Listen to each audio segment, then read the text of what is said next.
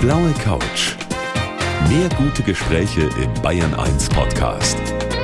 Und hier ist Gabi Fischer. Und meinen Gast, den ich heute hier sitzen habe, den kennt jeder, brauche ich gar nicht groß vorzustellen. Die Schauspielerin und Regisseurin Franka Potente. Herzlich willkommen. Vielen Dank, freut mich. Freut mich auch. Sie leben in Kalifornien und sind gerade hier on Tour sozusagen, um ihren Film vorzustellen. Mhm, Home. Genau, ja. Mhm. Für den sind Sie ja Regisseurin auch und da kommen wir natürlich drauf zu sprechen.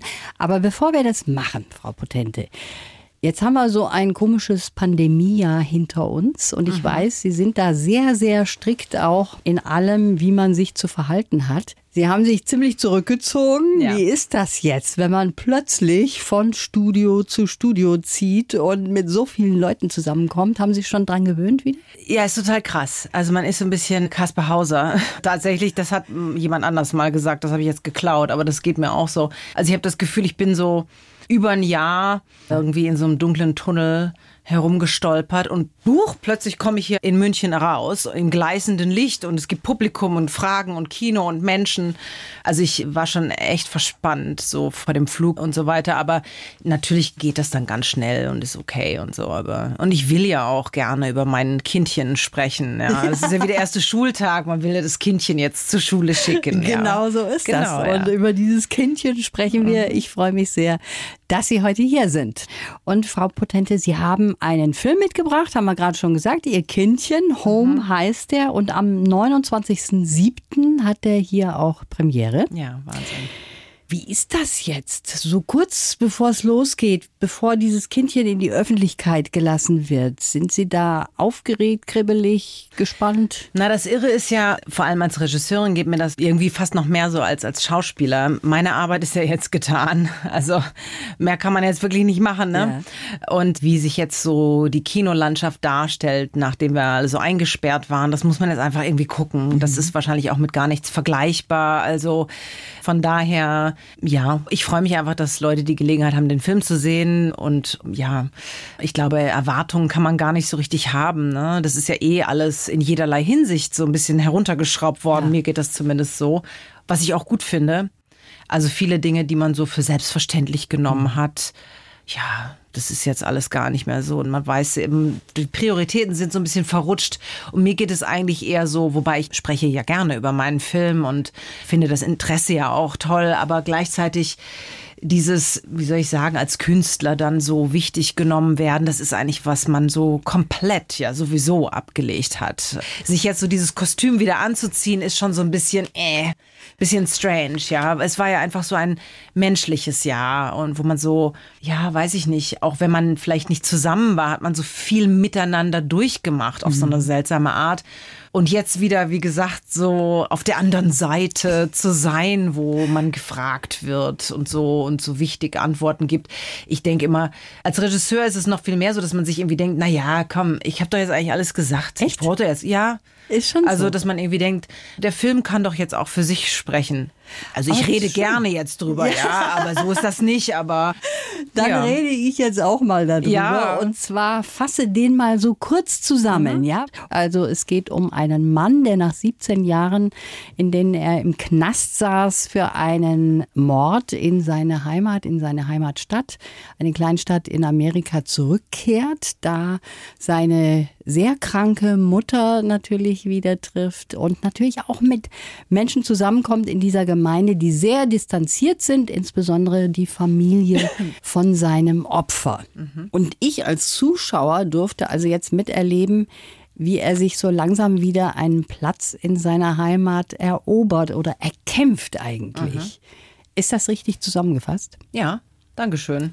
Ich spreche immer davon, dass man eigentlich ein Pflänzchen beim Wachsen zusehen darf. Und das ist natürlich im weitesten Sinne das, was toll ist an Filmen und an Kino und so, ne? Dass man so verkürzt intensive Prozesse betrachten kann. Wenn man sagt, ja, warum erzählt man denn so einen Film über so einen Neuanfang? Genau aus dem Grund. Ne? Das ja. ist natürlich faszinierend und als Zuschauer hat man natürlich eine Identifikationsmöglichkeit, selbst wenn man nicht gemordet hat, ja. Ja, man erfährt ja nicht, warum dieser Mord passiert ist. Das ist auch ganz nebensächlich, mhm. Äh, war wohl sehr brutal, das kann man schon mhm. mitkriegen. Und trotzdem hat man eine Sympathie für diesen Rückkehrer und denkt sich, Mensch, ich gönne es ihm, dass er da wieder einen mhm. Platz findet.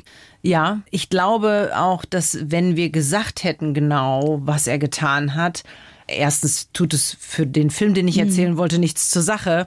Es ändert nichts an den Tatsachen. Aber dann bemerke ich bei mir als Zuschauer auch immer in so Filmen, dass ich dann so anfange abzuwägen ob das denn gerechtfertigt ist oder nicht. Unterhält man sich dann so lange auf? Das wollte ich einfach nicht. Und ich wollte diesen Ausweg nicht geben, mhm. dem Zuschauer.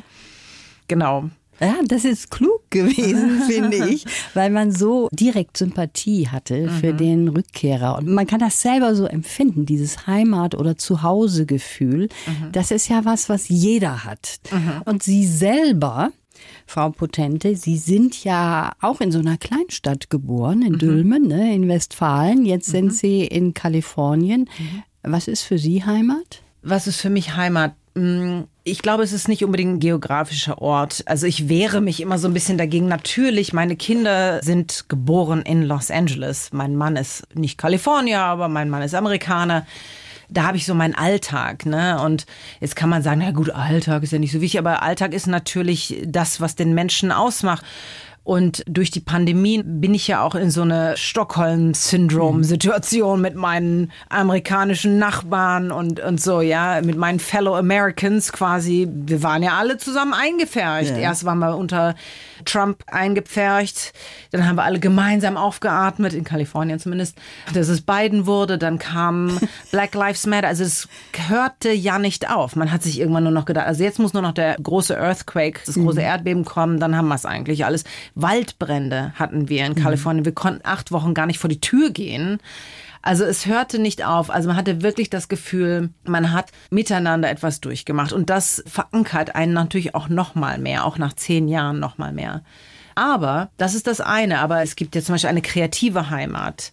Nun sind meine Geschichten primär auf Englisch erzählt, aber zum Beispiel habe ich eine kreative Heimat in Köln bei mhm. meinen Produzenten von Augenschein, Jonas und Max mit denen ich Sachen im Development habe, die ich sehr mag, deren Meinung mir wichtig ist, mit denen bin ich ganz eng verbunden auch, ja. Also das heißt, das ist meine kreative Heimat ja, ja. jetzt gerade auch. Also man so, kann ne? eigentlich mehrere Punkte als Heimat Natürlich. auch bezeichnen. Ne? Ja. Wenn wir jetzt hier Franka Potente bei uns schon sitzen haben auf der blauen Couch, ist das bei Ihnen so ein leichtes Augenrollen, wenn ab und zu dann immer noch die Lola aus der Kiste geholt wird, wenn man ihren Namen hört, weil die Nö, für uns immer noch rennt nicht. im Kopf? Nö, gar nicht. Also ich habe vor zwei Tagen eine Videobotschaft geschickt nach Indien, wo gerade das Remake gedreht wird von Lola Rent. Das war eine wahnsinnig schöne Zeit und äh, ich glaube, ganz viel, was ich über Filme machen weiß, äh, habe ich aus der Zeit auch gelernt. Also mhm. da habe ich nur gute Erinnerungen dran. Der Tom Tückwer, der hat sie ja besetzt, ohne zu wissen, wie das aussieht, wenn sie tatsächlich rennen. Mhm. Und Sie als Autorin und als Regisseurin auch, würden Sie sowas auch machen oder würden Sie sagen, nee, die Frau, die will ich erst besetzen, wenn ich mal gesehen habe, wie das aussieht? Äh, ich glaube, man guckt sich natürlich irgendwelche Sachen an. Das hat Tom bei mir natürlich auch gemacht. Und ich glaube, wenn ich jetzt, äh, das war ja Lola nicht, aber wenn ich jetzt eine Rolle besetzen würde, wo jemand wie ein professioneller Sprinter laufen muss, dann ja, dann würde ich sagen, das muss ich erstmal gucken, ob das geht.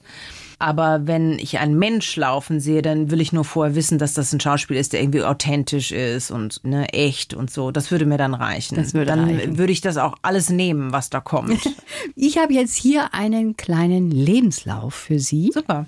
Und da würde ich Sie bitten, den vorzulesen. Ach super. Okay. Mein Name ist Franka Potente. Ich rannte als Lola durch Berlin und wurde schlagartig damit bekannt. Ich reiste von Festival zu Festival, bekam Auszeichnungen. Dustin Hoffman traf sich mit mir, George Clooney fand mich toll. Der Rummel um meine Person war mir aber nie so richtig geheuer. Was danach kam, hatte viel Licht und auch ein wenig Schatten. Ich ging nach Kalifornien, um Abstand zum neuen Kultstar des deutschen Kinos zu bekommen, zu den Anforderungen, die die Öffentlichkeit an mich stellte. Es kamen spannende Projekte, viele unterschiedliche Rollen, ein Dokumentarfilm, Reisen nach Japan, Bücher, die ich schrieb.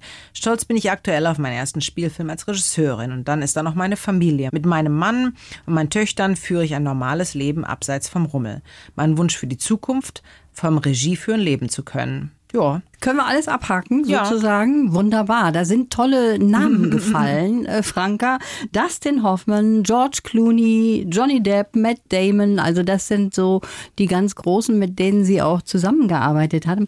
Wie ist das, wenn man da zusammenkommt? Hat man da ein bisschen Respekt oder sind Sie jemand, der da vollkommen unvoreingenommen mit denen gearbeitet hat? Beides. Also ich glaube, bei allen war es so, dass die mir auch Respekt gegenüber mhm. gezeigt haben.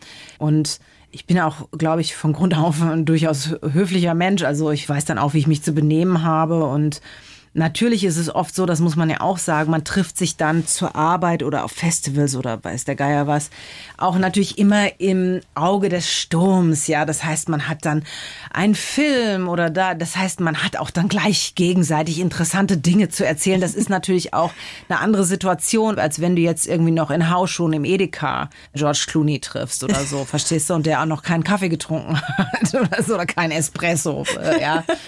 Also, ne, das ist natürlich auch immer schon speziell dann. Ja. Und wenn man zusammen arbeitet, ist es natürlich eh super, weil natürlich muss man dann erstmal so eine, oh, so eine was Komisches überkommen. Aber das finde ich mit jedem Kollegen. Ja, wenn ich jetzt zum Beispiel einen Kollegen treffe und ich weiß, in zwei Wochen muss ich mit dem eine Liebesszene spielen, das ist schon komisch. Und ich weiß, in dem Moment, wo ich den zum ersten Mal treffe und dem die Hand schüttel, denkt der auch da dran. weißt du, so Wie Sachen. das werden? Ja, also, klar. und ob das jetzt Matt Damon ist oder irgendwer, das ja. ist eh mal erstmal komisch. Ne? Ja. Weil du weißt genau, in kurzer Zeit werden wir irgendwie uns näher kommen müssen. Ja, genau. Wir uns vertrauen müssen und so. Und dann fällt sofort dieses, oh, das ist Matt Damon aus, bla bla bla, oder das ist die Lola. Das fällt dann sofort runter. Das ist wie so eine Fassade, die dann ganz schnell nicht mehr interessiert. Das ist erstmal super, damit man was zum Quatschen hat. Es ist dann auch irgendwie. Ahnung, das, das ist ja auch eine weg. Arbeit. Ne? Wir selber sagen uns immer, Mensch, man spricht so oft vom Filmkuss. Ich weiß bis heute noch nicht, was das so richtig ist, ein Filmkuss. Ich glaube, das kommt wahrscheinlich aus so Casablanca-Zeiten, wo dann die Frau immer so zurückgebogen wurde. Irgendwie, äh, heutzutage sieht man ja schon zu viel, finde ich manchmal. Und man denkt, oh, das will ich jetzt gar nicht sehen. Bah. Irgendwie, keine Ahnung. Aber ich denke mal, nur um das noch kurz zu Ende zu führen, also das wird Ihnen ja genauso gehen. Ne? Man redet mit irgendwie jemand und dann erst auch, dann wird einem so ein Schauspieler dahingesetzt oder was weiß ich was. Und in dem Moment, wo man im Gespräch ist, ist das natürlich erstmal ein Gesprächspartner. Ja, oder, ne? Das genau ist ja so. so. Ah, mit anderen Worten, ist viel aufregender, als man sich das denkt. Kommen wir mal zu ein paar anderen Punkten aus unserem mhm. Lebenslauf. Zum Beispiel Weggang aus Deutschland. War mhm. das tatsächlich, weil hier der Rummel zu groß geworden ist? Ja gut, das ist so ein bisschen vereinfacht. Ne? Das ist etwas komplexer natürlich. Also ich bin ja im Grunde, wie soll ich sagen, oh, where to begin? Also aus meiner Sicht ist das nicht weggehen. Ne? Das mhm. kann man natürlich im Nachhinein jetzt sagen, weil ach, jetzt ist sie ja da geblieben, dann ist sie also auch weggegangen. Ja. Also ich bin im Grunde zweimal eigentlich von Berlin nach Los Angeles gegangen und da länger geblieben. Das erste Mal, ja, da hatte ich mich gerade getrennt. Also da war nicht die Allgemeinheit, hatte da nichts mit zu mhm. tun. Ja, das ist über 20 Jahre her. Und wollte einfach mal so ein bisschen ich selbst sein dürfen, ohne Unterbeobachtung, ja. Und dann war ich ja wieder in Berlin jahrelang und dann habe ich gedreht in Los Angeles und habe da meinen Mann kennengelernt. Mhm. Und deshalb bin ich geblieben. Kann man denn überhaupt in Amerika so ein normales, in Anführungszeichen, Leben führen? Sie haben eine Familie, Ihr Mann ist ja auch Schauspieler. Mhm und zwei Töchter. Kann die Amerikaner sind da total locker mit. Ja? Erstens ist das Business viel, viel größer. Es gibt viel mehr und ich glaube, es ist natürlich auch nochmal so, ich bin jetzt 46. Also natürlich, wenn du irgendwie so ein 20-jähriger Hottie bist, das ist nochmal was anderes dann. Da gibt's noch mehr Buzz und so. Die sind auf Instagram und TikTok und so. Das äh, interessiert mich ja so erstmal nicht. Und natürlich, da schwimmen ja richtig dicke Fische mit, ja. Also wenn die Oberkante Brad Pitt ist, mhm. der sich einen Kaffee holt im Starbucks und weiß der geil wer, ja, dann ist es wirklich so, dass erstmal lange gar nichts kommt. Und die Leute sind total unaufgeregt. Es kommt schon noch manchmal vor. Es ist ja so, die freuen sich dann die sagen, mhm. ah, you were in, oh, ja. blah, blah, blah, ne? I love your work. Und dann mhm. hat sich das. Also das ist dann so unter ferner Liefen. Also mir sehr angenehm. Franka, es gibt da so eine wunderbare Geschichte im Zusammenhang mit Dustin Hoffmann. Oh Gott, die, äh, Müll im Auto. Jetzt weiß ich's. Der wollte sie und den Tom Tückwer mal gerne kennenlernen.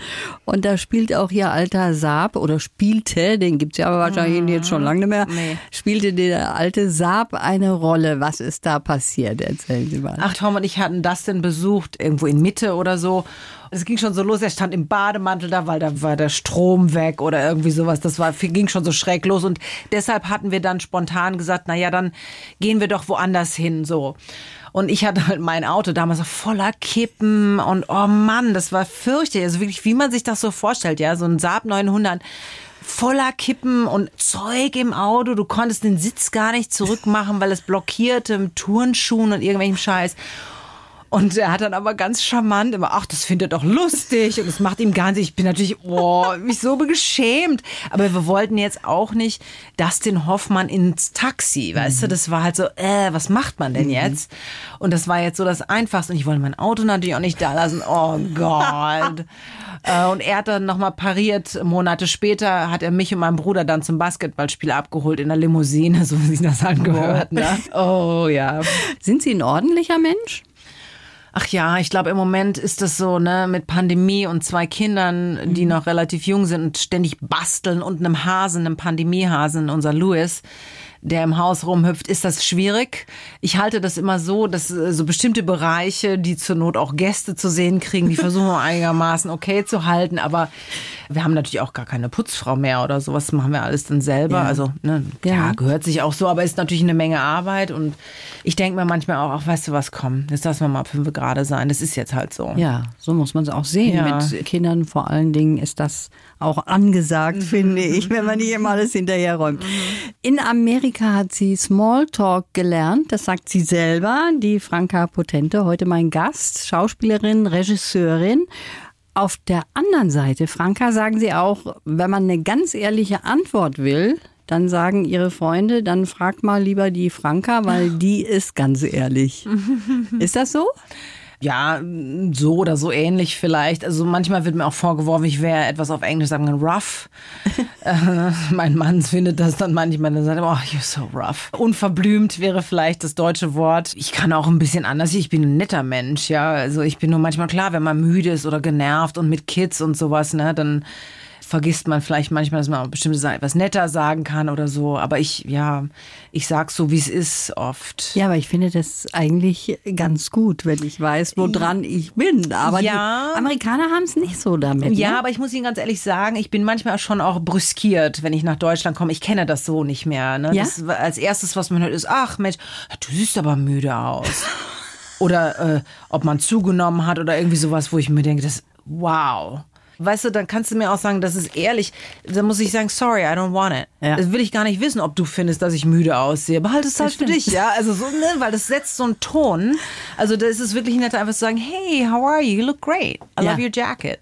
Weißt du, es ist ja nicht, das wird von uns Deutschen, und da habe ich dazugehört jahrelang, wird das immer als so oberflächlich mhm. abgetan, aber es ist eigentlich so ein Sprachcode, das heißt dann gar nicht eins zu eins das, sondern das heißt eigentlich nur, hey, ich finde dich super, lass uns doch einfach eine gute Zeit haben. Das ist einfach ein positiver Gesprächseinstieg sozusagen. Ja, ja. Wenn überhaupt, hat das mit zum Beispiel japanischem Gesprächsverhalten viel mehr zu tun als mit irgendwas anderem. Das ist eigentlich nur eine Art und Weise, sich zu signalisieren, ich möchte etwas Positives mit dir erleben. Ja, das ist, glaube ich, wirklich so. Und ich kenne das, wie gesagt, selber von mir auch anfangs. Ich habe das, sehe das jetzt mittlerweile etwas anders. Ich habe das auch immer als oberflächlich mhm. abgetan. Ich finde es gar nicht oberflächlich. Ich finde das manchmal sogar toll, weil man dann so bestärkt wird. Ja, als erstes sagt ein Amerikaner, Mensch, du hast ein Riesenbild da. Das ist einfach großartig. Und ein Deutscher sagt, boah, das muss ja teuer gewesen sein, ne? Ja. Das ist der kleine Unterschied. Und es ändert ja nichts am Bild, Nein. nicht? aber an der Stimmung. An ja. der Stimmung, ja. genau. Und schon ist ja, im Keller bei uns. Ne? Ihre Mädels, die haben eine kleine Vorliebe für Dinge, die es nur hier in Deutschland gibt. Das sind die kleinen Überraschungseier. haben schon welche im Gepäck dann? Nein, die sind nämlich letztens zerbatcht, zerdatscht. Aha. Was sie auch gerne mögen sind, das kenne ich von früher als Kind, mittlerweile gibt es die auch eingetütet, sind die so weiße Mäuse. Das ist nicht Marshmallow, aber aus so einem, ne? Und das finden sie auch super. Das habe ich natürlich, ich habe Lederhosen gekauft für die beiden und so. Das finden sie super, weil wir in Los Angeles gibt es einen tollen Biergarten in äh, Silver Lake und da gehen wir oft hin. Und da haben die coolen Mädchen immer so kurze Lederhosen an. Also echt? Das ist jetzt innen da? Da in diesem Biergarten. In, dem Biergarten wird das getragen. Ja. Bei uns ist das schon wieder so, dass mancher sagt, nö, zieh ich nicht mehr an. Ne? Das ist Na, wenn du es mit einem coolen T-Shirt und Doc Martens ja. anziehst oder so, ne, kann ja auch sein. Ja. Sieht lustig also, aus, ja klar. Ja, so. Und äh, Schnaps wird natürlich immer mitgebracht aus Aha. Sind wir ein gutes Schnapsland? Ja, also ich glaube, so bestimmte Umdrehungen gibt es in Amerika gar nicht zu kaufen. Also so einen richtig tollen Marillenschnaps oder so, das kriegst du so einfach dann nicht. Ist schön, wenn man das mal von außen sieht, was hier so so schön ist. Also lieber Schnaps mitbringen. Nutella haben wir selber da.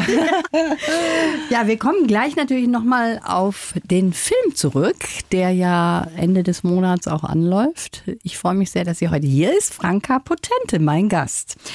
Am 29.07. ist es soweit. Da kommt ihr Spielfilm Home in die Kinos. Die Franke Potente, heute mein Gast, Schauspielerin, Regisseurin. Ich hoffe, Franka, dass die Schauspielerin nicht total in den Hintergrund geht jetzt. Mm, ich hoffe das schon. Ich würde gerne schon lieber ganz viel Regie führen und meine Drehbücher schreiben. Und ich habe auch einige geschrieben, die möchte ich alle verfilmen. Ich mag die Schauspielerei nach wie vor. Ich habe immer das Schauspielern sehr gemocht. Ich glaube, es waren so viele Dinge, die dann damit dranhängen, mit denen ich mit zunehmendem Alter auch Schwierigkeiten habe oder hatte, weil ich dann das Gefühl habe, ach, das entspricht mir eigentlich nicht. Was zum Beispiel? Ja, dieser ganze Trubel irgendwie, auch so einem bestimmten Bild, was man so Schauspielerinnen anhängt, mhm. Sachen, die man gefragt wird, Sachen, die auf Fotos erwartet werden, wie man zu sein hat. Das mag ich nicht, mhm. ähm, wenn man mir das so vorschreibt, ehrlich gesagt. Und ich finde, als Regisseur kann man halt alles mitgestalten und insofern, was ich eingangs schon meinte, eigentlich habe ich das Gefühl, ich schwafel jetzt nur noch so rum, aber eigentlich habe ich ja mit meinem Film alles gesagt. Also mehr kann man nicht teilhaben an einem kreativen Prozess eigentlich. Ja, das stimmt schon. Auf der anderen aber das ist völlig okay, auch darüber zu sprechen. Ne? So meine ich das nicht. nein, aber nein, ist schon klar. Ich habe mir nur gedacht, als Schauspielerin hat man eine Rolle und wird auch für diese Rolle natürlich gefeiert oder kritisiert. Kann ja auch mal passieren. Ja. Aber wenn du ein Regisseur bist, dann ist es ja das Ganze, der ganze Film, der ja, quasi... Ja, man rasselt mit dem ganzen Scheiß runter, ja, wenn es so kommt. Schon klar. irgendwie, ne? Ja, klar, als Schauspieler kannst du dich rausreden. Kannst du auch sagen, ne, war ein scheiß Drehbuch zum Beispiel. Ja gut, aber dann sagen sie, wieso haben sie es dann gemacht? Ja, ne? ja also das ist also da kommt man auch nicht weiter. Ich glaube, als Regisseur ist es vielleicht so oder so würde ich das sehen ich könnte zum Beispiel jetzt irgendeinen Film gucken und könnte sagen, hm, da hat jemand was versucht, ist aber nichts geworden. Also ich würde dann auf jeden Fall trotzdem Respekt zollen, weil ich weiß ja auch eh, wie anstrengend das ist, aber dass man sagt, da hat jemand was versucht. Also man kann jetzt sagen, ich mag den Film nicht, also abgesehen jetzt davon, das ist ein total bescheuerter Scheißfilm. Mhm. Aber es gibt ja manchmal so Filme, wo man sagt, ach Mensch, ja, ich kann das nachvollziehen, wieso der oder die sich den Stoff ausgesucht hat, aber das ist irgendwie nicht gut geworden. Ne? Mhm. Also das man könnte jetzt den Regisseur treffen und trotzdem ein interessantes Gespräch führen. Ja, das stimmt. Und Schauspieler ist noch mal was anderes. Man, die sind weniger eingebunden. Beides interessant auf jeden Fall, Schauspielerei und Regisseurin. Und ihr Film, der ist ja sehr erfolgreich gezeigt worden auf dem Filmfest in München. Und Sie sind da mit dem Margot Hilscher Preis ausgezeichnet worden als herausragende nationale und internationale Künstlerpersönlichkeit. Ja. Der wievielte Preis ist das jetzt von Ihnen? Oh Gott, ich habe lange keinen gekriegt, ehrlich gesagt. Echt? Also ja, mm, wir haben damals einige eingesagt, das stimmt schon. Weiß gar nicht so richtig genau, wo die nach all den Jahren sind. Irgendwann mal haben die dann Platz gemacht für Kinderspielzeug und andere Dinge. Preise sind natürlich immer Bedeuten schon was. Ne? Ja, bedeuten schon was. Natürlich vor allem nach einer Pandemie, weil die eigentlichen Zeichen einfach dafür sind, ja, wir haben ja. dich gesehen, wir nehmen dich wahr. Und sogar so viel, dass wir finden, wir müssen da einen Preis draufstecken. Und das ist natürlich toll, ne? Du kommst aus so einer Pandemie und einer gibt dir sofort einen Preis. Ja. Also unser Film ist ja regelrecht eingefroren, wie alle Filme. Das ist das Gefühl, oh Gott, wir haben uns sowas von abgearbeitet und hart gearbeitet und keinen interessiert. Mhm. Ja, das ist natürlich nicht so, ist schon klar, aber das ist dann schön. Also der Film Home wurde gedreht vor der Pandemie. Ja, der ist pünktlich und zur Pandemie fertig geworden. Im Februar ist er fertig geworden und im März ging es in den Lockdown. Und dann ging es in den Lockdown und jetzt ist er aber endlich aber, am Start. Ja, ist er endlich am Start. Und wir freuen uns alle darüber. Sind Sie eine strenge Regisseurin? Es gibt ja ganz unterschiedliche Typen. Es gibt Typen, die sind mehr so kollegial. Dann gibt es aber welche, die auch wirklich streng sind, wovor die Schauspieler Schauspieler fast so ein bisschen Schiss haben. Was für ein Typ sind Sie? Mm, ich glaube, ich bin ein bisschen von allem. Also ich bin schon jemand, der, glaube ich, sehr dominant rüberkommt, weil ich total entscheidungsfreudig bin und ich bin total schnell. Mhm. Das meine ich jetzt gar nicht so überheblich. Das ist auch manchmal nicht so gut, aber ich bin meistens in vielen Dingen schneller als andere. Das heißt dann nicht besser. Also ich liebe so eine gewisse Energie und Stress. Ich nehme das dann sportlich. Ich will das dann unbedingt lösen sofort. Und das heißt, wie soll ich sagen, bevor der Schauspieler ans Set kommt, will ich gut vorbereitet sein. Und ich bin, glaube ich, streng darin, mir die Leute auszusuchen, mit denen ich arbeiten möchte. Und streng ist eigentlich das falsche Wort. Wie gesagt, ich bin meinungsstark mhm. und das wird dann, glaube ich, mal so wahrgenommen. Also ich gebe, glaube ich, immer den Leuten das Gefühl, dass ich genau weiß, was ich will. Das ist auch meistens so. Das heißt dann nicht, dass das richtig ist. Und ich bin aber auch jemand, der das auch revidieren kann. Okay. Also ich kann auch sagen, oh Mist, ja, nee, das ist besser, wenn okay. jemand einen besseren Vorschlag hat. Und mit den Schauspielern ist es dann wieder anders. Ich hatte so tolle Schauspieler zum Glück. Ich musste die gar nicht so führen. Aha. Ich habe die geführt nur dahingehend, dass ich gesagt habe, ich bin hier und ich sehe, was ihr macht und ich werde euch Rückmeldung geben, wenn das nicht auf dem richtigen Weg ist. Und die mhm. konnten mich natürlich auch mal fragen. Mhm. So haben wir das gehalten. Also ich habe versucht, die Regisseurin zu sein, die ich als Schauspieler gerne gehabt hätte. So, das ja. ist doch gut. Auch wenn ja. man es von zwei Seiten kennt, ist ja. es immer besser fast, weil als Schauspieler weiß man auch, Wahrscheinlich ist es ganz gut, wenn man mhm. so ein bisschen auch geführt wird. Ist ja schön, wenn man Rückmeldung bekommt. Das wünschen sich viele auch. Ich kann nur jedem wirklich wärmstens diesen Film ans Herz legen. Ich wollte ihn nur quersehen und habe dann von A bis Z jetzt mir alles... ihn nochmal. und jetzt schaue ich ihn nochmal an. Und nochmal, genau. Toll, ja. Schön, dass Sie da waren und ich Hat wünsche Ihnen sehr alles gefreut. Vielen Gute. Dank. Dankeschön. Die blaue Couch. Der Bayern 1 Talk als Podcast. Natürlich auch im Radio. Montag bis Donnerstag ab 19 Uhr.